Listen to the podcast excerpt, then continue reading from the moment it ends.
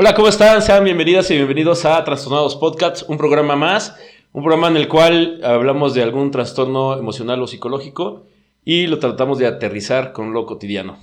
Como siempre, Hat.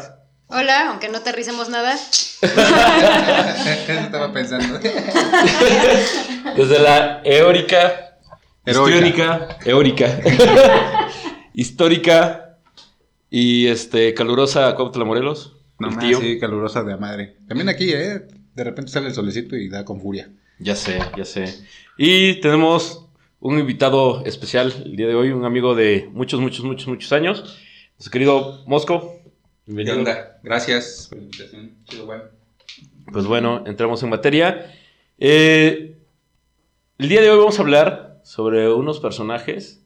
eh, vamos a generalizar más bien sobre un tipo de... un- unos personajes que conjuntan algunos tipos de trastornos, más menos. eh, hay, hay algunas variedades con esto. Eh, prácticamente en los 70 es que se volvió más famoso este tipo de cosas. Hasta el día de hoy, pues ya existen como, muchos en diferentes países, pero también eh, mucho de la investigación que logré hacer sobre esto es que vienen los más, con- más conocidos desde el siglo XV, creo que alguno. Y hablaremos sobre generalidades de asesinos seriales. Ay, pensé que estabas hablando de vampiros, dije.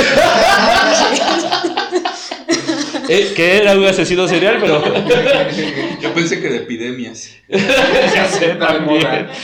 Desde, desde el siglo I, desde que, desde que apareció el hombre, fue la primera epidemia, güey. Yo creo que un capítulo del siglo XV estaría interesante. Hay como, como 10.000 trastornos del siglo. XV. Empezando por el, este, ¿cómo se llama? El barco de los locos. La Santa Inquisición. Inquisición. Bueno, la Santa Inquisición podría ser, podría ser un asesino Pues es que imagínate toda la ingeniería detrás de esas sí. máquinas. Sí está, sí está cañón. Sí, De hecho, En algún momento vamos a tener un programa sobre las máquinas de tortura, porque tiene que ver con, con justo el, el que las accionaba, analizar un poco el, eso. el verdugo era el, el chido, ¿no? En ese tiempo. Ah, así estaba bien. loco. Sí, tocaremos, eh, si, si nos da tiempo, tocaremos un poco sobre, porque algunos confunden, por ejemplo, al- al- a los sicarios, todo ese rollo con asesinos seriales. Sí matan un chingo de gente, pero no entran en la categoría, sino que entran en otro tipo de... de Son otro tipo de asesino. necesidades, ¿no? Sí, sí, sí, porque tiene que ver con una cuestión eh, económica y de, y de laboral. Aunque lo veamos gacho, pues tienen como sus prestaciones. ¿no? Ujú. Imagino Bueno, que hay, hay, hay una película de animación, no sé, creo que es argentina o algo así, eh, que se llama Boogie el Aceitoso, que es justo un, o sea, es un mercenario, pero justo él dice es que no puedo dejar de matar, ¿no? Es como no puede dejar de matar, se va a la guerra. Así, Wow. dice, Mm. güey, ya. Así. Pero, por ejemplo, Está buenísimo. esa es una cuestión de canalización con respecto a, esta sensación de, querer asesinar. Eh, cuando estudias psicología o psiquiatría y empiezas a, tocar estos temas, habla mucho de la cuestión de los médicos, por ejemplo. Más que todo de los cirujanos. De esta sensación de poder abrir un cuerpo, aunque ahí lo hacen para salvar, pero es como esta poder, poder mutilar y cortar y hacer. Entonces es como una canalización de un sentimiento que puedes, que si no pudo haber estado bien canalizado, se pudo haber llevado a otra cosa. ¿no? Algunos actores también se consideran como, como gracias a que pueden actuarlo o pueden expresarlo, es que no lo, no lo hacen en la vida real. Es tipo Anthony Anthony Hopkins o este Jack Nicholson, ¿no? Este, en cuestión de poder, poder actuar por lo bien que lo hacen. Este, es tan real que dices, güey, si no fuera, si fuera asesino Si te la crees, sí, güey, sí. Exacto. Igual he escuchado con guionistas, ¿no? Así como que es, es mejor que Novelistas. desarrollen ahí un guion Ajá. o una novela, ¿no? Sí. Porque pues Hay, hay un cuento de un escritor mexicano moderno, de José Antonio Aspe, que es también un querido amigo, que se llama Constanza. Este, de hecho, lo, pues, está este, en venta creo que al público. Y ese eh, está basado en una historia, bueno, en una persona real que él conoció de la Facultad de Medicina de la UNAM. Pero sí, esa es como una chica que estudia medicina y hace un novio, ¿no? Como de varias partes del cuerpo. Está, es, es bastante interesante, está muy bueno porque está contada como desde las dos partes. Pero sí, justo, ¿no? Siempre hay como un detonante que hace, pues, no sé, a los escritores, a los guionistas, a los artistas, que surja la idea. Y es bien perturbador saber, ¿no? Que esté basado en una persona o en eso de hechos reales y eso es como... Sí, y es que la mayoría, digo, vamos a tratar de tocar algunos puntos como técnicos en cuestión de los asesinos seriales. Eh, la mayoría de ellos, pero no todos, tienen un IQ elevado, un poco más este, elevado de, lo- de la normativa, este, que es arriba del- de 110, de acuerdo a, a pruebas psicométricas y psicológicas. Entonces son muy fríos y son calculadores. Muchos de ellos sí suelen ser autodidactas con respecto a cuestiones forenses y con cuestiones este, médicas también. De hecho, lo leen, lo entienden muy bien. Y dependerá como del tipo de ritual que hacen o del tipo de asesinato que, que llevan, eh, determinar un poco o mucho hacia qué va esta, esta lectura, esta tendencia. Porque pueden ver cuestiones biológicas, naturales, pueden descubrir qué tipo de, de insectos o de larvas eh, pueden degradar el cuerpo, en qué, es- en qué tipo de tierra hay que enterrar los cuerpos, cómo, para que se vaya degradando, para que parte del cuerpo sí sea descubierto, porque, vamos, este, si, si vamos como entrando bien cañón, pues podemos darnos cuenta de que los brothers son unos genios, Claro. solo que canalizados a una cuestión eh, pues de asesinar y tiene un porqué pues el asesinar, tampoco es eh, simplemente salir y matar a lo pendejo, ¿no?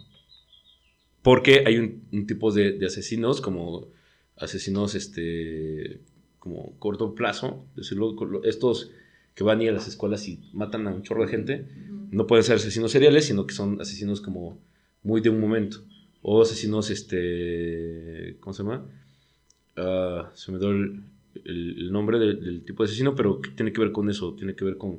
Es un solo acto, son los que suelen este, suicidarse. del, ¿no? mode- del momento, ¿no? Y Ajá, así. sí, hay, hay una por acción que detonante. acción. este, salen, asesinan y, y o se matan o los atrapan, pero no es alguien que, que con toda esta frialdad asesina una vez, puede dejar que pasen tres meses, tres años, un año, vuelve a asesinar y el móvil o el tipo de, de, de asesinato es casi el mismo, o sea, es prácticamente la misma Sí, forma, el mismo tipo de personas, ¿no? sí. Porque antes de, de asesinar pueden pasar muchos años antes de tener su primer asesinato por cómo lo van planeando, por cómo lo van ejecutando y cómo van analizando el tipo de asesinato que quieran hacer. Entonces, este, pues son, son personas que van creando o van observando al mundo de una forma diferente a como lo observamos nosotros normalmente. Pues me recuerdan, bueno, hay un montón, ¿no? De casos en, en Estados Unidos. Aquí en México también hay, hay unos muy famosos. Pero por lo que estábamos platicando de esto de, de, pues como de, de, planear y escribir y todo esto, creo que uno de los más sonados es el de la esposa de Roman Polanski por eh, Charles Manson. Charles Manson en, en- en general, ¿no? Con su clan, o sea, que convenció... Incluso en la cárcel se volvió a casar con otra chava y seguía teniendo un montón de fans y seguidores. Y, y creo que fue como, como un caso así muy, muy, muy, muy especial, ¿no? Este, el asesinato de- del esposo de este cuate que pasó 13 años después. O sea, sin escribir y sin nada. Y después él también fue acusado de violación. Hay, hay como un revoltijo ahí de, de un montón de, de trastornos. Y Sí, bueno, pero también lo que hizo Charles Manson, porque al final de cuentas, si ves sus videos, sí, así sus actuaciones de I'm nobody, como que hace, es súper chafa, la neta. Pero la cuestión de que tenga tantos seguidores y así es porque creo que sí siguió bien la línea de las personas que hacen cultos, ¿no? Que al final de cuentas, las personas que hacen cultos también son personas, no, no, son- no, ni siquiera tienen que ser tan inteligentes. Este Charles Manson no era realmente tan, tan inteligente, pero era manipulador. Sí. Entonces, la mani o sea, hay personas que son súper inteligentes eh, y terminan en cultos, ¿no? Entonces, Claro, sí, los manipulan. ajá, terminan en ese tipo de manipulación que seguramente también muchos asesinos seriales pues, lo tienen, sí. Pero la mayoría actúan solos, ¿no? Eh, sí, de hecho, es muy raro aquellos que actúan este, acompañados.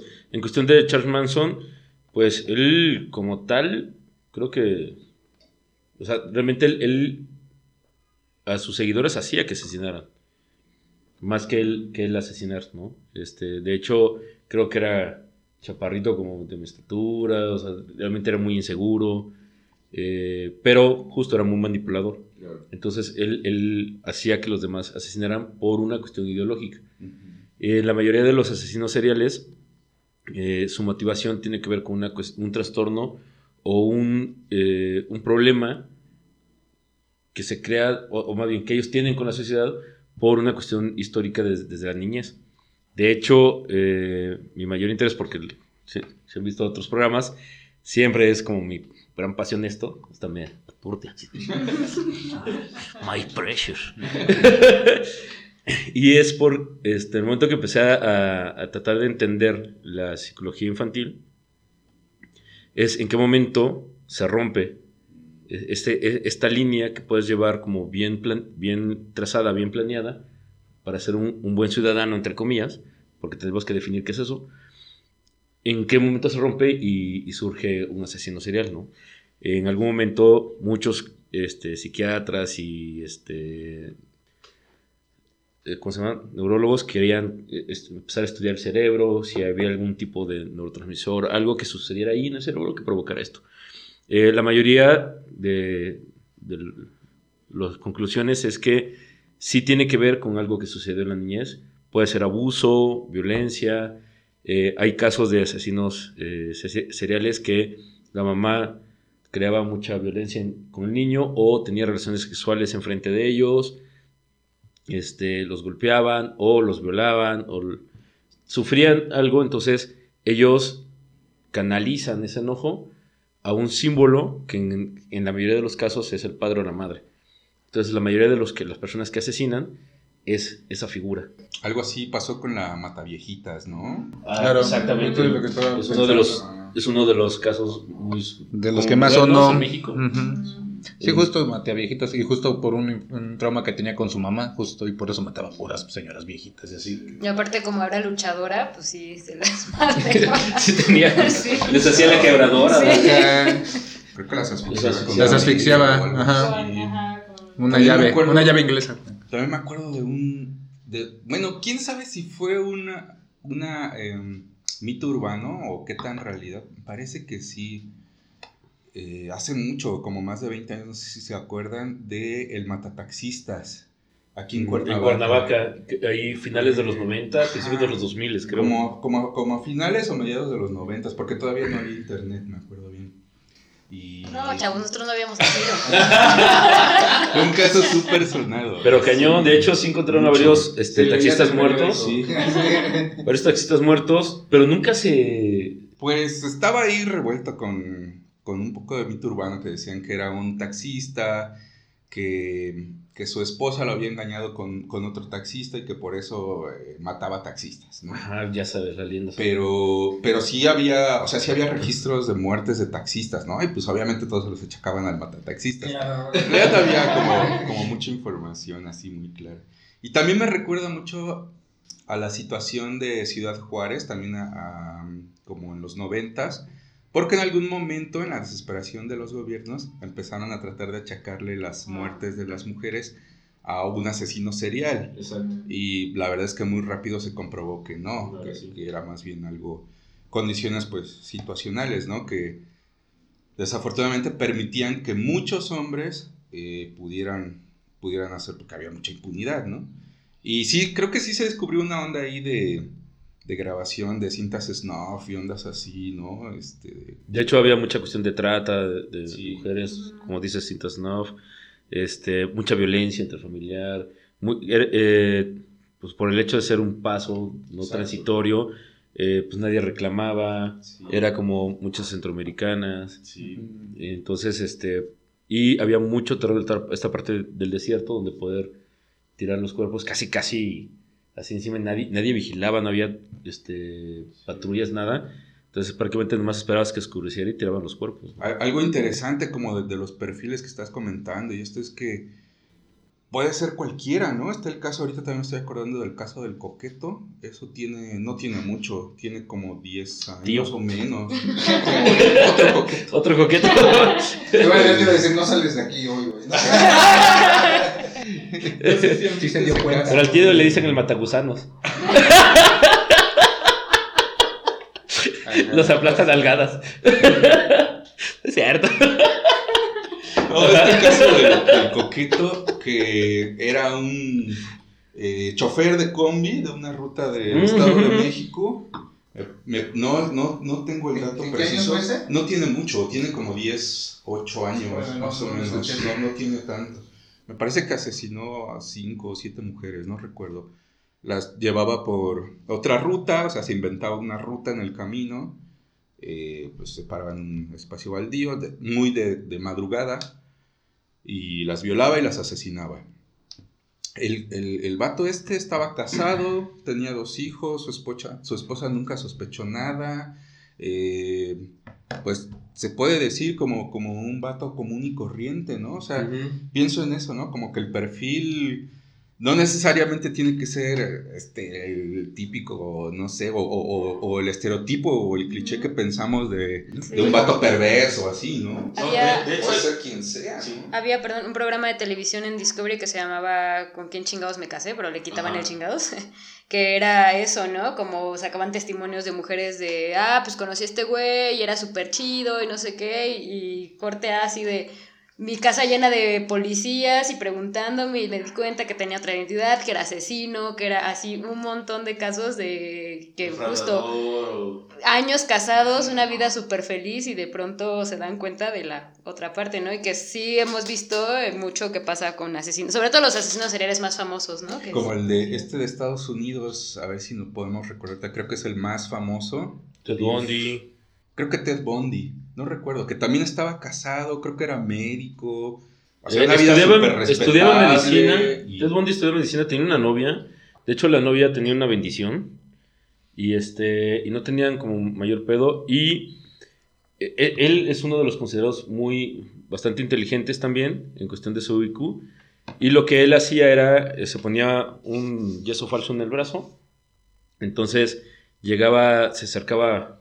Siempre en campus universitarios cerca de, de donde vivían universitarias, porque era como el tipo de mujer, eran como pelirrojas o rubias, las que asesinaba, eh, este, medio pecositas, así bonitas, pero... Entonces, este, Ajá, las empezó a describir así. lo que él, lo que él, lo que él hacía era que justo cuando llegaba la chica se le caían los, los cuadernos porque tenía el yeso, entonces las chicas le ayudaban a recogerlo, este, le pedía que abriera el, el coche y cuando los tenía de espaldas, este, pues las gol- les daba un golpe en la cabeza y las metía al coche. Como el personaje del Silencio de los Inocentes, ¿no? Un, un poco parecido. Mm. Así, justamente así la Ajá. secuestraba con, con el yeso y esto. Pero entonces, o sea, como el detonante es en la niñez o también ya se puede dar de... de... Eh, Pues en la adolescencia, ¿no? De hecho, va gradual. Es, es un, es un proceso muy, muy gradual. Porque cerra- voy a tratar de comentar un poco sobre lo que comentabas del, antes de, de llegar a ese punto. Con respecto a este, pero que pueden ser personas que súper respetables. Hay dos tipos de asesinos seriales, como a grosso modo, que son los ordenados y los desordenados. Eh, los ordenados son este tipo. Son aquellos que, de hecho, pueden asesinar una vez, pueden pasar 10 años, asesinan, pueden pasar otros 10 años y vuelven a asesinar. Eh, para que sea un asesino serial tiene que ser de tres más, ¿no? Tres personas más. Eh, y puede ser el, el brother que cumple más con la iglesia, paga sus impuestos. Casi siempre, cuando atrapan a algún asesino serial de este tipo, todo el mundo dice, es que era el- la mejor persona, Nadie siempre estuvo sospechaba de ahí. ese. Este, nos de hecho, hay casos, hab- había el caso de un médico, no recuerdo cómo se llama, que este que él prácticamente era un cirujano y él asesinaba a sus, a sus pacientes en las cirugías. O sea, podía ser eh, de rutina y él ponía eh, que era por otra, que se complicó todo ese rollo y mató a, a casi 70 personas. De hecho, eso fue entre el, entre el año 73 al 91, más o menos. Que asesinó muchas personas. Y de hecho, meses antes de que lo, lo agarraran, era el último sospechoso. El último, por, por la rectitud y por quién era, ¿no? En la comunidad. Era el que dice, no, no, este güey no es. Y los desordenados son aquellos que este, son los que más fácil suelen ser atrapados. No llevan un orden, no, no son tan metódicos. Su IQ es un poco más bajo de lo normal. Y lo que hacen es, no sé, por ejemplo, salen y matan este, vagabundos, matan este, prostitutas, que son considerados también un poco, este, como, tienen algún tipo de fanatismo, que dicen, es que eh, No, tengo que matar a todas las prostitutas porque son las que pro- están provocando este, mucha El COVID. mucho Como, mucho- la película de American Psycho, ¿no? Así de que ese güey estaba tan pinche obsesivo por encajar, que de hecho cuando lees la novela es estresante porque te pone todas las marcas. O sea, era, está ta- tan obsesionado como con la élite, que era como de, ay, mi micrófono este, en mi vaso, Swarovski, mi no sé qué, y todo el tiempo. Y justo, ¿no? Mata vagabundos y mata, este, ¿cómo se llama? Prostitutas y luego mata al otro güey y así todo. De hecho, hay Bueno, una hacer escena ejercicio. con- que me encanta. Está acá. sí, La del espejo, ¿no? Que se ve. es una bien básica. Pero si, si analizas eso que dices, La de la motosierra. con no está, están en, en el club, están dos personajes y está él, están platicando y llega un tercer, un cuarto personaje y les enseña su tarjeta de presentación. Y les dice, ah, pues miren, les, les muestro mi tarjeta de presentación. que tiene bordes y... Y él lo primero que hace es criticar esa tarjeta de presentación porque es como no es perfecta. ¿No? Entonces, este. Los demás se- así, ah, está, está- está chido y se van. Y él sigue, toca como dos veces el tema y de hecho hasta se estresa. Por ese, por ese justo ese detalle. Entonces, ¿cómo surge o cómo se va creando un asesino serial? ya, ya comenté el hecho de que normalmente son aquellos que viven como cuestiones muy estresantes, que pueden sufrir violencia, abuso, eh, algún al- tipo de falta que pase días sin comer, pero que normalmente tiene como ese, ese punto, ¿no? Eh, Dexter, la serie de- de Dexter, cuenta un poco algunas cosas cuando hace este flashback con su papá. Y muchos de ellos sí tienen estas fantasías de querer asesinar, y muchos hacen eso, de querer matar animales. De, de- empiezan matando ratas, eh, gatos, este. Ven un animal, y lo, lo, lo agarran a, a- a pe- pedradas o Por ahí sale su sadismo. un poco. Empieza, empieza, porque es una, es una cuestión de necesidad de, de querer lastimar a otro, a, a otro ser y comienzan. Es como un pequeño detonante de que, o sea, si no se controla, no se maneja, lo, puede, lo pueden hacer. En la, la serie de Dexter, eh, fantasiosamente, lo que le dice el papá cuando se da cuenta de que, de que es un asesino y que no, no se le va a quitar nunca jamás en la vida, dice, sí mata, pero mata a aquellos que merezcan morir, ¿no? Que son los asesinos, que son violadores, son... Aquellos delincuentes, a esos mátalos, no mates a gente inocente, ¿no? Y entonces Dexter se vuelve, creo que es policía, y se... Como un noches, anónimo. como un vengador anónimo. De hecho, eso se vuelve, ¿no? Este, ya después, las últimas temporadas se distorsiona bien cacho, se vuelve una novela, pero la, primer- la primera y segunda temporada es muy buena. Pues me quedé pensando, o sea, en esto que dices, no sé, o sea, me, me imagino que cada caso debe ser eh, Casi único. único, ¿no? Porque los últimos casos de asesinos seriales aquí en México muy conocidos fueron estos dos de matanovias, uno que Ah, encontraron en, en Guatemala, que había ido para allá, un chavo, por ejemplo, muy bien parecido, ¿no? Fortachón, este, con tatuajes, como con mucha personalidad, digamos, pues súper manipulador, ¿no? Sí. Su- y el otro chavo, Y además, este... perdón, creo que el de, de Matanovias, Sí, la, es este. la amiga de la novia se lo encontró y le dijo, oye, ¿no la has visto? Porque, y el güey, no. Le Eso. acababa de matar, además, Sí, y fue así sí. de, no, no la he visto. Culpa cero. Pero ahorita voy a verla y así, y dice esta chava, es que neta estaba entero, ¿no? Sí, Nunca así ni como- un destello de nada. Igual que el coqueto, o sea, cuando ya lo entrevistan, porque él lo agarran y se fuga, o sea, se va a la casa de su papá, Estado de México, él lo lleva a un lugar al sur de la Ciudad de México y ahí, y ahí lo tienen unos tíos. Eh, o sea, también es muy curioso esto, la, mamá del matanovias, se, se filtró una llamada que tienen y la mamá del matanovias le dice, sí, yo te voy a ir a ver al, al penal, yo siempre te voy a querer, este, un perdón y un cobijo ahí, a mí, a mí me cuesta mucho entenderlo. Y también es, eh, la familia del coqueto, o sea, que lo que lo mantenía, le daba de comer todo, porque cuando lo agarraron, en- me parece que en el, eh, en el Ministerio Público, que estaba en un tercer piso, y se, y se aventó, se agarró un cable, así de película, se aventó y se lastimó eh, un pie y la columna, porque cayó parado. Entonces, como pudo, se arrastró, le dijo a un taxista que lo habían atropellado, lo llevaron y, este, y la libró, ¿no? Unas semanas nada más, porque sí lo estaban buscando. Y al final, eh, pues sí, dieron con él. Cuando le preguntan en esta entrevista que, que por qué había hecho eso, o sea, el vato sí dice, no, pues, pues, no sé, o sea, con culpa cero, el matanovias este igual, así, culpa cero. Y, y el otro chavo, el, el de la mamá, que es un caso muy, muy reciente, creo que lo agarraron el año pasado, hasta ofrecían 5 millones de pesos, creo, por su captura. Era un chavo eh, que era seguridad y, este, y ligaba chavas por Facebook, ¿no? Este, las llevaba a su casa, ahí las mataba y ahí las enterraba.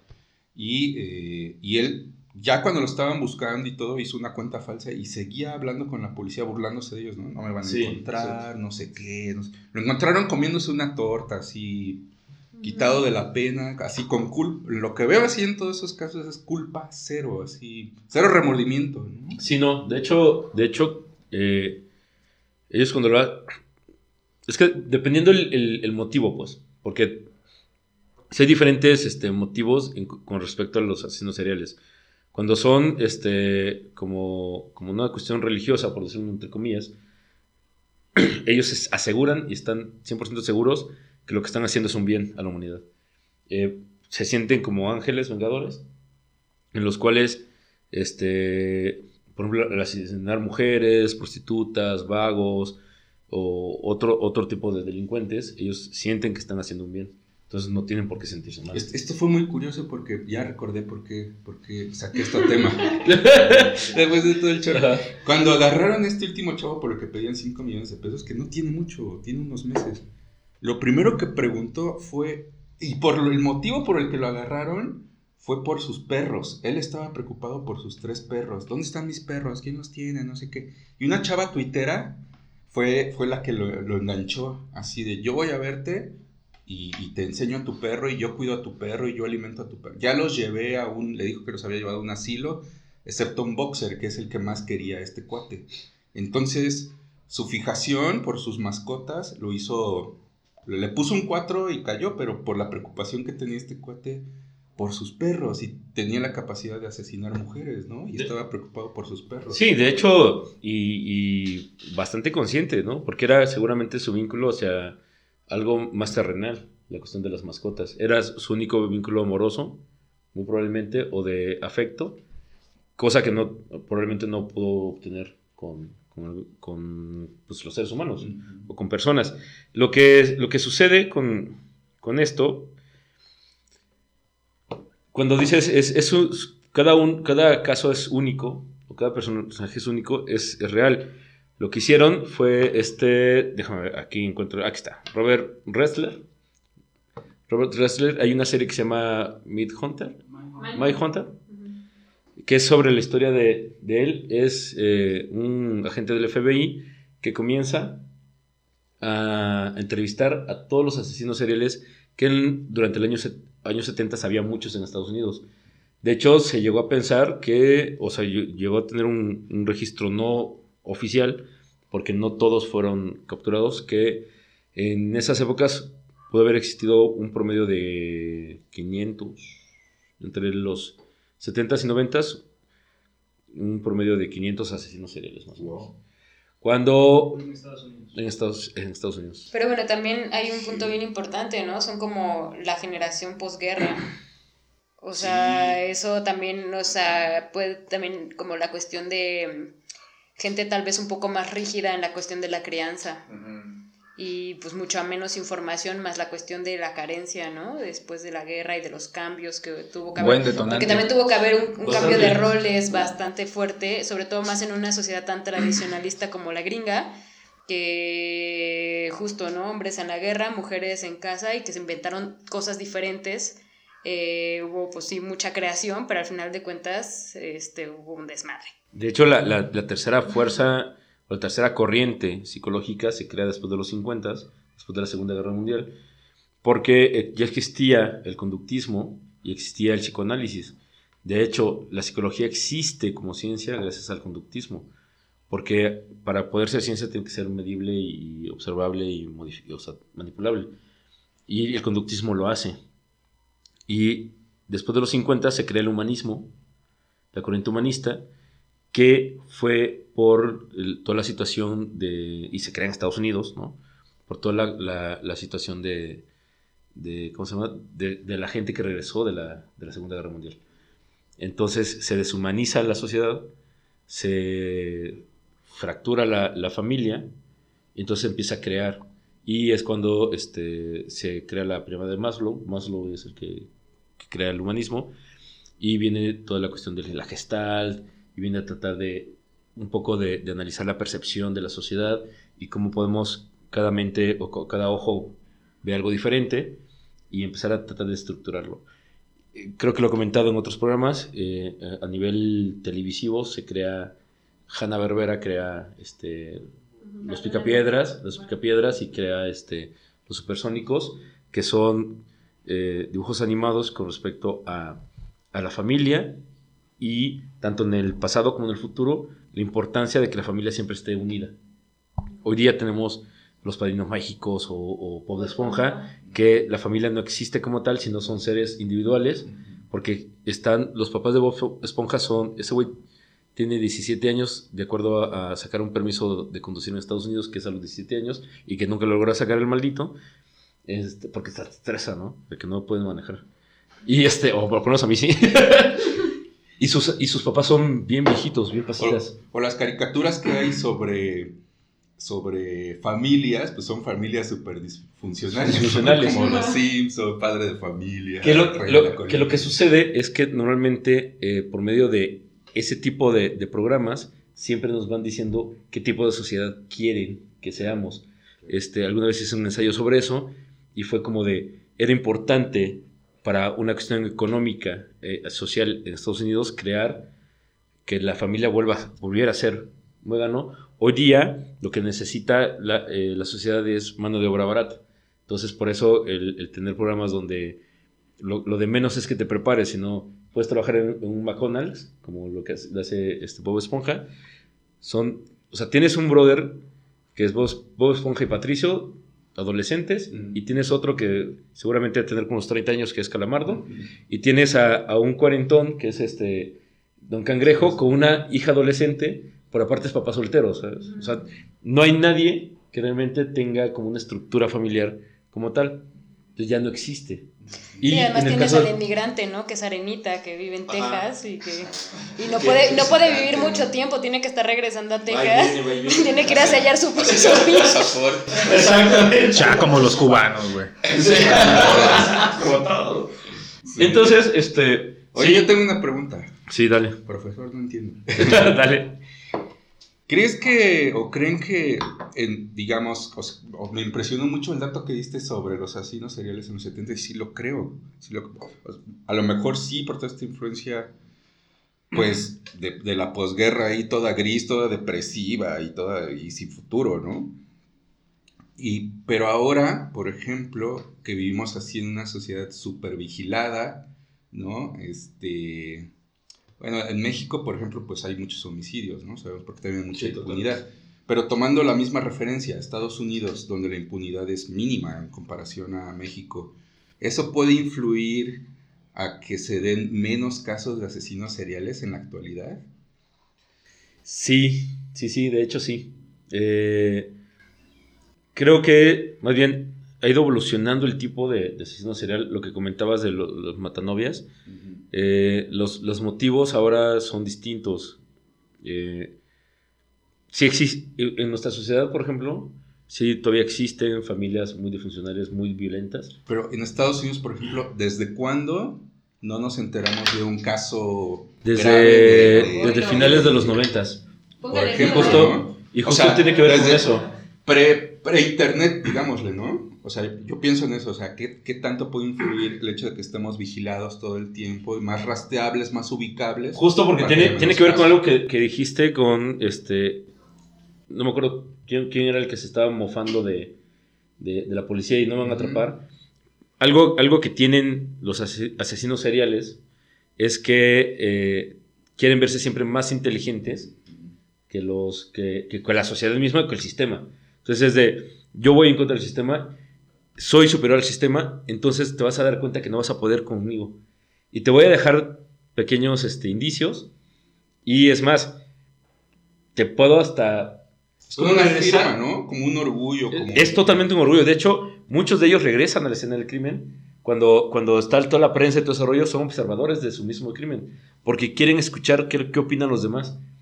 Y claro que leen este, los reportes policíacos, creo que leen, ven las noticias porque quieren ver la desesperación de la policía por el logro que han hecho. Entonces es como, claro, es de, entre más difícil, pero estos son los, los, los asesinos seriales organizados. Entre más te cueste atraparme, pues entonces más logro para mí. Pero eh, eh, muy dentro de mí, bueno, muy dentro de los asesinos seriales, no de mí, ¿no? muy dentro de ellos, es como de, tengo que volverlo a hacer para demostrarles que... Entonces se van deteriorando, porque cada vez es, es tanta la euforia y la sensación que, que tienen. Que se descuidan. ¿Qué? Se van descuidando. Cuando, cuando se, se empiezan a, a- a deteriorar eh, emocional y psicológicamente y lo empiezan a hacer más seguido, pueden cometer más errores. Entonces es cuando más fácilmente puedes este, atraparlos entre un caso y otro. Cuando tardan meses o pueden tardar un año, es muy difícil poder este, encontrarlos. Y más si no es en la misma comunidad. Porque Pues hay sí, algunos mira, que estos- pueden estos los decidir. encontraron en menos de un año. Así ¿Qué tanto, ¿Qué tanto se puede confundir, por ejemplo, esto de los ases- asesinos seriales con la banda que es secuestradora y aunque paguen el rescate siempre matan? Eh, sí, no, no son asesinos seriales. Ellos, este, cuando empezaron a matar a, los secuestradores, a los secuestrados, perdón, es porque eh, cuando, cuando liberar a los secuestrados, pues sí daban, al final de cuentas, sí le daban como ciertos tips o ciertas cosas a la policía y los atrapaban. Entonces, muchos, muchos este, secuestradores asesinan justo para que no, También es como una llamada de atención, ¿no? Así de, ah, ya secuestraron a la vecina y la mataron, ¿no? Que dieron el rescate. Entonces, así como de, pues tú da tu rescate rápido para que no le pase lo mismo que la vecina, aunque sabes que probablemente te pueda pasar. Y de hecho, em, yo he escuchado muchas, no muchas, pero algunas personas que dicen así de, pues si ya te secuestraron, casi seguro que no lo van a regresar, entonces no te pongo ni madres, güey. O sea, demuéstrame que está vivo y hasta el último segundo no te doy el varo hasta que yo sepa que está vivo. Si no me das un indicio de que, de que el brother está vivo, no te pago nada. Porque muchos los, los asesinan luego, luego de, de secuestrarlos. A mí me llama mucho la atención la clasificación, o sea, pues sí, a lo mejor técnicamente, como tú dices, pues es importante para el estudio y todo este rollo, ¿no? Para la psicología. es muy teórico. ¿eh? Pero, por ejemplo, pienso, es como hace un rato, ¿no? Comentaba el güey, el, el- este, el tío güey, sobre es- los militares y todo este rollo, ¿no? Me acuerdo en, en- en la guerra de las Malvinas o las Falklands, cuando los eh, militares argentinos se enteraron que venía una, eh, un- una parte del ejército que eran, no recuerdo cómo, cómo se les llama, pero que eran así súper malditos, ¿no? Que sí venían, porque pensaron que no iban a venir a, a pelear una isla, ¿no? Sí vinieron y sabían que una parte de ellos no tomaban rehenes, o sea, llegan, masacraban y ya. ganan, ejecutan y de hecho les cortaban las orejas y las llevaban eh, colgadas eh, como trofeo, Trofeos. ¿no? Y para seguir. Cuando llegaban las otras Las tropas argentinas y veían a sus, a sus compañeros este, Sin orejas. sin orejas y ejecutados, causaba un pavor terrible, ¿no? Se- ya sabían pues que venían, que venían estos cuates, ¿no? Este, no sé, o sea, pienso también como que este nivel de sadismo debe tener algo, algo de... Tiene eso, todo. ¿no? Es que sí. Es que, mira, perdón, tiene todo.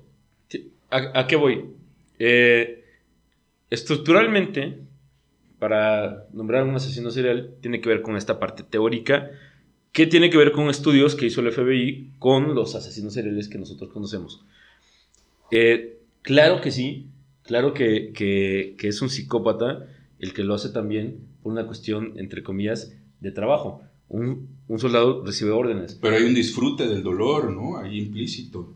Eso es lo que normalmente se, se está estudiando tanto con, con el sicario como con, con- con el militar. Lo que se comenta es que realmente no hay un disfrute, sino que hay un bloqueo emocional y no, o sea, no existe como, puta, luego de placer, porque si hay un tipo de asesino serial que lo hace por placer. No todos lo hacen por placer, pero muchos sí es con placentero. Pero en el, en el caso de ellos es de bloqueas toda la emoción Ni siquiera es como... Y, y si pre- le preguntas a, a algún sicario, y creo comentamos en el, el documental de... ¿La novia del diablo? No, el dia- algo de... ¿Cómo? La libertad del diablo. Ve el documental de La Libertad del Diablo y entrevistan sicarios o ex sicarios y comentan eso. Es de, llega un momento que no piensas. ¿Qué nivel, qué nivel no de... sientes, güey. Ya está No después. sientes. ¿Qué nivel de gestión una- de emociones? De Sí. Yo no puedo ni bloquear a mi ex, cabrón. Bienvenido a mi mundo. ¿Cómo bloquean esas emociones de asesinar a alguien, cabrón? Mira, hoy vi un meme que seguramente mucha gente me va a odiar, pero decían que Jesus estaba más clavado y se bajó, güey. Ajá, güey, ¿no? Así tú supera a tu ex. Fuerza en Jesus. Jebus No, lo ¿qué- logró. No, ya en serio, ¿qué nivel? O sea, en serio, ¿qué nivel de gestión de emociones para bloquear algo tan fuerte? Por ejemplo, hay unos casos también como de canibalismo, ¿no? Había uno creo que muy famoso ruso que se comía a sus... Chicatilo. A sus Ajá, es que justo eso iba, iba a nombrar a Chikatilo porque en la, a él le tocó, creo que la primera o la segunda. Creo que la segunda de niño, en la Segunda Guerra Mundial. No, no es cierto, no, le tocó la guerra. Más bien le tocó como una cuestión de pobreza, pero además vivía en un lugar súper frío, entonces la gente lo que hacía era como la gente que se moría, pues la cocinaban. O sea, no había de otra, ¿no? Entonces, eh, a él no le decían, pero lo veía. Entonces empezó como a, pues, a comer gente, pero además también tenía una cuestión de impotencia sexual bien fuerte, ¿no? Y aún así lograba como violar a sus víctimas. Y también, o sea, creo que después de guerras han salido asesinos seriales muy sádicos, ¿no? Eh, y justo viene de eso, de experiencias de guerra o de gente que les dijo de experiencias de guerra. Pero justo eso, ¿no? Viene de esta frase súper estúpida de que en la guerra y en el amor todo se vale. Y eh, justo, ¿no? En la guerra es como de... eh, en la universidad tenía una maestra gringa que salía con un güey y, y ella nos dijo así de, es que tuve mi cita, no sé por qué nos contaba, y dijo, es que tuve mi cita y el, este güey nos, me dijo que mató a seis personas y todos así de... Y yo, ¿qué? Y dijo, no, no, no, bueno, es que estuvo en Vietnam, ¿no? Y por eso, y entonces él, pero era como lo que le decía así de, güey, ¿quieres salir conmigo? Pero maté a seis personas. O sea, su O sea, tarjeta de presentación, mamá. mía. o sea, al güey lo seguían persiguiendo esas seis personas, ¿no? Y era así de, bueno, pero sí salgo con él porque justo los mató porque, pues, guerra, ¿no? Y es como de, ah, chale. O sea, hay algo, por ejemplo, interesante en la parte cultural es esto de que los humanos no comemos comida humana solamente por un límite cultural. No hay, o sea, la carne humana Moral. no es perjudicial. eh, O sea, se- tranquilamente se podría, aplicar sin se- podría hacer y se ha hecho, por ejemplo, en otras situaciones. De hecho, hay, hay un mural en, en- en el Palacio Nacional. Habría que preguntar al presidente si todavía lo tiene. Pero hay un mural Mira, muy, queremos ver expresidentes en la casa. donde eh, entras, Palacio Nacional, eh, bueno, subes los, los escalones y está un, un mural este, de Diego Rivera. Y llegando al, al primer piso, mano izquierda, doblas, porque es un cuadrado, doblas, y ahí empiezan toda una serie de murales. Y hay una escena, este, dibujada, perdón, donde está el tianguis en, en, en Tenochtitlan, y hay una señora que le está dando un, un brazo a otro señor porque lo está comprando. Entonces lo que, lo que cuentan es que cuando existían las guerras entre culturas, eh, los, como había muy, muy, muy pocos animales, que era el, el venado para sacar como proteínas, más que todo para los, los que eran, este, ¿cómo se llama? Guerreros, eh, la carne de los caídos la vendían para que la, la pudieras consumir. Entonces ahí, de hecho, está dibujado y está la señora así con había, había, me habían contado, pero ay, quién sabe, ya ves que luego también los antropólogos se traen todo un desastre, pero bueno, eh, suena lógico también de la cuestión del sacrificio, que era justo también esta, estos guerreros, ¿no? Y que eran los elegidos por los dioses, no era así como en las películas de, ah, no me maten, ¿no? Sino como que era de, oye, yo soy el elegido para hacer el sacrificio. Sí, no vean la de Mel Gibson, por favor, no vean. Ajá, es un no vean, no- no vean, este, ¿cómo se llama? Los mayas de Mel Gibson. ¿Cómo se llama esa esa película? sé. Apocalipto. Esa mamada. Y entonces, este, ya después del sacrificio y eso, que había gente que se robaba o como que se quería agarrar partes del humano porque decía, bueno, es que él es el elegido por los dioses, él es el guerrero, si yo lo echo a mi pozole, entonces también voy a tener un poco de él Ya. dentro de mí, ¿no? Yo, yo lo que mencionaba era en relación un poco a lo que dice Negri, eh, o sea, que los seres humanos en situaciones extremas sí podemos sobrepasar un límite de lo establecido. Totalmente. Por ejemplo, los sobrevivientes de los Andes. Ajá. Ahí lo sí. hicieron por vivir. Por ¿no? una cuestión de sobrevivencia. Vamos, Sí. o sea, vamos a hacer a un lado la moral. Esto es una micro sociedad donde estamos reinventando Y Y nuestros los paradigmas criticaron un buen, pobres chavos intentaban Y sobrevivir. va- tenemos que tomar una decisión si queremos vivir, si no, tenemos que hacer esto. Esta micro sociedad que está restableciendo todo un orden moral de ellos en ese momento, en esa situación. Y pues todos dijeron que sí. ¿No? Porque se Y, trataba y de... era una cuestión de sobrevivir. sobrevivir, claro. y, y sobrevivieron. De hecho, fueron tan criticados y, y- y- y tan absurdos, ya sabes, las leyendas urbanas, que decían que los güeyes se reunían una vez al año para comer carne humana. Nomás para, como una cuestión de, de aniversario. así de- A revivir, a revivir el trauma, güey. O sea, imagínate el nivel de, de decir, güey, se, se volvieron tan perversos. Cuando no, o sea, Lo menciono en relación a que... Aquí, eh, los de los Andes no fueron, fueron una situación muy parecida que vivieron unos rusos. Ellos sí, lo- sí se reunían y, y a cada, cada año le tocaba matar a una persona. Pero de los Andes, no. Ya Sí, ellos no. Ellos, ellos sí demostraron. Ajá. Sí, no, no. Lo, lo- lo que mencionaba era en relación a que a lo mejor todos nos hemos planteado una situación extrema, como de este tipo, de decir, si me encuentro en una situación en la que vivo o muero, es lo típico de a que chillen en su casa, que chillen en la mía, muy, muy probablemente, muy probablemente nos atrevamos a hacer algo que nuestra moral, nues- nuestro pensamiento, nuestra ética, todo, nuestra conciencia, en, en- en situaciones normales, pues obviamente no, no, no, no lo, ni lo pensaríamos. Pero- pero en una situación extrema, Claro. yo creo que todos los seres humanos podríamos brincar esa cerca, ¿no? Que a lo mejor para el tema, volviendo al tema, que para los asesinos seriales, pues a lo mejor no existe esa cerca, ¿no? No, eso es, otro, es otra realidad, es otro mundo. O sea, viven como en su realidad. Pero te voy a poner un ejemplo. Eh, hace ocho años, más o menos, me asaltaron en, la hermana República de Chimalhuacán. Este, iba, iba en un Lugar chimeco. precioso. Sí, no mames. es, eh, hay, hay una colonia que se llama Los Patos porque había un lago que había patos, ahora no más. Pura- Eh, patos ahí. con seis patas, güey. Ajá, así. así de. El, el agua de Texcoco está más contaminado que mi mente, pero bueno. Este. se eh, venía del trabajo, ya era de noche, y se suben dos, dos tipos armados. Uno se le pone al brinco y da. Este, el asaltante da un disparo al, al piso del, de- del- del transporte público. Pues todos brincamos. cabrón. A mí me quitaron el reloj. Este, en aquel entonces eh, eran los famosos los Blackberries. Me quitaron mi Blackberry, que era como parte del trabajo. Y me acuerdo que sentí una paranoia cada vez que, que alguien caminaba atrás de mí en la calle. Yo volteaba asustado, porque realmente me asusté eh, el escuchar el disparo. Dije, aquí valimos madre todos, ¿no? Y lo primero que pensé es de, si yo tu- tuviera un arma, sí me voy contra ellos y los mato. O sea, porque es de, güey, ya estoy hasta la madre de que, porque no era la primera vez que me asaltaba, ya era como la tercera o cuarta vez. No ahí, pero sí, como, me han asaltado como diferentes, y una vez que me quitaron hasta la guitarra me golpearon, ¿no? Tienes un olorcito que así de. Mira, vamos Ya a sacar sé, ese, güey. Entonces, sí sí llega un punto que dices, ya, güey. Y de hecho surgieron, creo que hace como cinco años, este, más que todo en el Estado de México, eh, gente que llegó a asesinar a asaltantes. Los Vengadores. y que Ah. se- y que el se calor iban. del metro y eso, ¿no? No lo hagan, no lo haga, compa. No, no lo que se sugiere es guardar la calma y no... Sí, no, definitivo es como, ponerse al final son cosas, ¿no? Claro. Pero sí sientes una impotencia y te rompe Sí, sí. algo muy importante que es tu seguridad. Entonces, cuando te sientes inseguro, cuando te sientes inseguro en la vida, pues o sea, te, te crea, te crea eh, ataques de pánico, ansiedad, y no te deja vivir. Sí. Entonces, cuando dices, güey, lo que tú dices, es, Sí, sí. O, o es celoso yo. Alguna vez estuve, eh, eh, tuve la oportunidad de estar en, en- en El Salvador.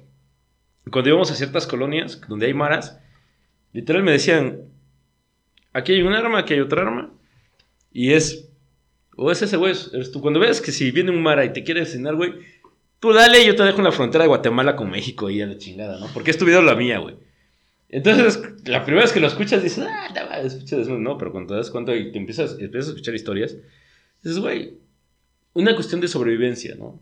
Que, pero justo, las- nosotros que somos, entre comillas, vivimos en, en cierta normalidad mental o, o- o equil- equilibrio emocional, lo ves como una cuestión esporádica, difícilmente, por- o probablemente lo, lo primero que haces es bloquearte y, lo- y- y vales madre, ¿no? Y lo, único, lo último que haces es, es actuar. Entonces, en el caso de los asesinos seriales, ni siquiera piensan esto, ni siquiera es un tema de discusión. Sí, sí he escuchado, por ejemplo, volviendo a este tema de, de los militares en las dictaduras eh, latinoamericanas, Chile, Brasil, Argentina, por decir algo. eh, igual, no hay, no hay un ápice de, de remordimiento, de culpa, No, o sea, de los grandes generales que ordenaron ejecuciones masivas, ¿no? Y que pues, de alguna manera se podría pensar, pues, entra o no entra. Y en sus declaraciones, por ejemplo, a Videla, cuando lo llevaron a, a la corte, no, o sea, todo entero, ¿no? Diciendo, ah, pues se hizo lo que se tenía que hacer. Eh, Díaz Ordaz igual, ¿no? Cuando Sí. le preguntan esto de la masacre, es más, me siento, dijo, me siento orgulloso de los hechos de 1968. Y es que es real. Te, te voy a decir por qué. Hay, hay una escena en, en Malcolm, el del medio, cuando Reese está en el ejército, y re- resulta que es el mejor este, soldado, el mejor cabo en ese momento, porque obedece exactamente todas las órdenes. Entonces, pero llega un, creo que otro general, voy a distorsionar totalmente la escena, es un poco lo que yo recuerdo de- del capítulo, pero dice, sí, pero si tú no le das órdenes, él no va a hacer nada. Entonces le dicen, caminas a la pared y es y no dejes de caminar. Y está en la pared así. ¿No? ¿Por qué? Porque está recibiendo una orden. Entonces cuando lo al campo de batalla y él tiene que tomar decisiones, se bloquea porque es alguien que recibe órdenes y hace de acuerdo a las órdenes que le dan. Entonces si mi orden es llegar a una comunidad y que nadie sea testigo de lo que está sucediendo en la comunidad y es desaparecer la comunidad. De hecho, en la Segunda Guerra Mundial hay una, había, existía un pueblo que se llamaba Lídice que dejó de desaparecer. O sea, ya no existe Lídice. E- Existe como en la historia, pero totalmente desintegraron ese pueblo que se llama Lídice. Y lo sé porque tengo una amiga que se llama así y me contó la historia. Entonces, no mames. El rato así de, no es cierto, George, estaba bien pacheca. No, no, sí, sí me metí, investigué y, y sí, resulta que sí. A mí sí me cuesta mucho trabajo hacer como esa separación, por ejemplo, no sé, de, pues, de, de adolescente que medio escuchas la historia libertaria bolivariana del Che y te parece muy romántica, ¿no? Pero saber que, en, que en, en Cuba ordenó también ejecuciones masivas para los anticastristas, antirrevolucionarios, homosexuales, todo esto.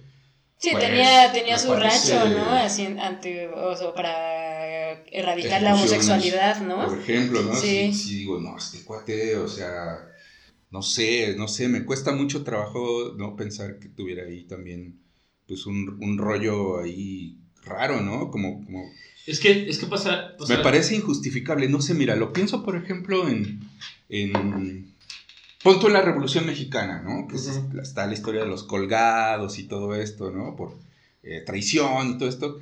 No sé, que siento como que lo alcanzo a justificar. Es que es como una línea bien delgadita, ¿no? De- Tiene que ver con una cuestión moral, pero Sí. eh, voy a decir también algo que. Es, es- es que. Ajá, ya sé.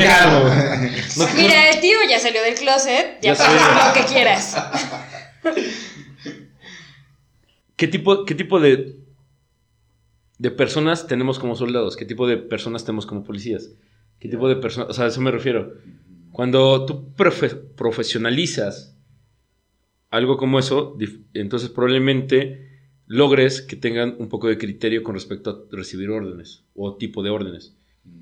Este, Sí, sí. hay, hay, hay una película que se, que se llama este con Tom Cruise y Demi Moore y Jack Nicholson Sí. que juzgan a unos Cuestión soldados. Cuestión de honor. Y notas, cuando, cuando dan el. eh, eh, alerta de spoiler para los que no lo han visto. Muy buena, a ver. Cuando, cuando dan el veredicto y resulta que los les quitan el grado a los, a, a los soldados y uno de ellos dice, pero qué pedo, si, nosotros solo recibimos órdenes. Claro. Y, y le dice el- el otro así de, sí, pero la cagamos, güey, pero recibimos órdenes. Y es de, sí, pero la Creo que ese cagamos. es muy buen ejemplo. Ajá. Sí, de lo que Entonces, justo es eso, es de, Es, es que yo no hice nada malo porque, porque hecho. recibí órdenes, sí, pero la cagamos. De hecho, güey. tengo, tengo un amigo que, ¿Entiendes? que ¿No? estuvo en el ejército y él decía que no iba a entrar porque pues, está medio loco, güey, ¿no? Y, quedó. de moral de situación, ¿no? La- Totalmente. El, el tipo de decisión que tomas en el momento no se debe de salir de la institución que representas, pero también debes de tener la conciencia de, este, pues el mal que tal vez te- también estés haciendo, ¿no? Por, ej- por ejemplo, hoy en la mañana nos despertamos con la noticia de que Gers Manero ya está, eh, eh, eh, ya se giraron órdenes de aprehensión para, para el caso de los 43 y el director de la, de la policía ese tiempo está fugado ahorita, ¿no? Entonces, eh, es como reconocer que a pesar de haberlo hecho institucionalmente, lo hicieron mal. ¿no? Exacto. Exacto. Entonces, este. A lo, a lo que voy con esto es. Sí, a lo mejor te cuesta entenderlo Sí. desde, desde donde tú te paras o desde donde tú piensas. Tu perspectiva es distinta. ¿sí? Pero a- alguna vez creo que lo comenté eh, cuando, cuando una mujer lleva 20 años recibiendo golpes de su marido. Eh, alguna vez que tomé un curso y, y decía alguien, es que yo la primera lo corro, ¿sí? A tú. Trata de ponerte en, el- en los zapatos y en la vida de esa mujer de por qué aguanta. Entonces, algo con respecto a los asesinos seriales es lo que, lo que hizo el FBI es tratar de entender justo eso, de si yo no lo podría hacer, ¿por qué tú sí lo hiciste? Y muchos de los estudios, y, y lean el, el libro de justo de Robert, y se me, se me olvidó el apellido, pero lo vamos a poner acá, eh, que justo se llama este, Serial Kill. Chela Killer. Gracias. Asesinos seriales. Y comienza justo a, a comentar cómo, desde su perspectiva, cómo veía a estos asesinos seriales, cuál es la, la- la cuestión psicológica, emocional y De ahí salió esta frase de, para atrapar a un ser- asesino serial, piensa como un asesino serial. ¿no? Para- para- exacto, trata de pensar como, como tal. Y es que sí es cierto, por ejemplo, hubo un, un video de una señora que se hizo súper viral, que mató a su esposo con un ladrillo. ¡Ah, ¿no? sí! Que la entrevistan y A ella y le dicen, y le dicen, ajá, con el triciclo, creo que lo fue a la- aventar y así. La, la carreta le decía, es que no se moría el cabrón. Ajá, pero aparte justo de- dicen así como de, ¿y qué siente? Ah, yo mucha tranquilidad, mucha Ya, tranquilidad porque ya no está y no importa que yo esté en la cárcel, él ya no está. O sea, imagínate Sí, que claro. de- ya no tenga que existir el dude para que ella esté tranquila, o sea, ya ni siquiera me separo, no, no tiene que existir. Dice, no, yo mucha tranquilidad. Algo así pasa en la nueva película de Gabriel García Bernal que dirige, que apenas se estrenó en Netflix. este, Chicuarontes, chicuarontes. eh, véanla, este, algo, algo así sucede. Es, falta mucho que hablar sobre este tema, este, muchísimo, y de hecho, para mí, consideración esta la primera parte, hagamos este, la segunda, porque no he tocado ni siquiera media rayita con respecto a lo que hay que entender sobre, esto, sobre este tema, pero el tiempo hoy se nos ha acabado, así que, este, Mosco, si no tienes otro inconveniente, hacemos la segunda parte para la siguiente semana. Sí, les quiero contar una anécdota de un ratón. Ahí se las dejo así. La introducción. Continuará. Va a aparecer en los, los avances del próximo capítulo. El mosco decir, no, tengo una anécdota de un ratón, güey. Eh, escenas de la próxima semana. El ratón con sus lagrimitas tatuadas aquí. ya sé. y sus ratoncitos así, no, él no lo quería matar, güey. No, comiéndose el queso, así. Estaba en mi celda. este, Redes, proyectos. Mosco, Eh, te dedicas, redes, este... solamente Facebook estoy como Rubén Rodríguez. Ahí me pueden encontrar. Un poco de lo, de, cuéntanos un poco de lo que haces, porque sé Bueno, que haces soy algunas cosas. todólogo, hago, hago muchas cosas, hago gestión cultural, también tengo un negocio de impresión y también vendo antigüedades. Perfecto. Que de hecho ya estoy esperando mis discos de acetato. Pronto, pronto. Esa vaselina no me lo trajo él, ¿eh? ya lo dio ahí consigo. Han, nuestras redes sociales, todo lo demás. Eh, Nos propias. encuentran, ya me lo aprendí. No es cierto, no me lo he aprendido. No, nos encuentran en Facebook como en el grupo fans de Trastornados Podcast, Trastornados, por favor. Y en Instagram, Trastornados-podcast. A mí me encuentran en Facebook como Jadamaya. No se metan nada más a stalkear, agréguenme. y en Instagram como Had-yoga. Tío Boys. El tío Boys en Instagram y Carlos Enrique Ávila Domínguez en Facebook. Fabuloso. A mí me encuentran como George Amaya en Facebook y George2678 en Instagram. Y les pregunto, ¿Tú qué trastorno tienes?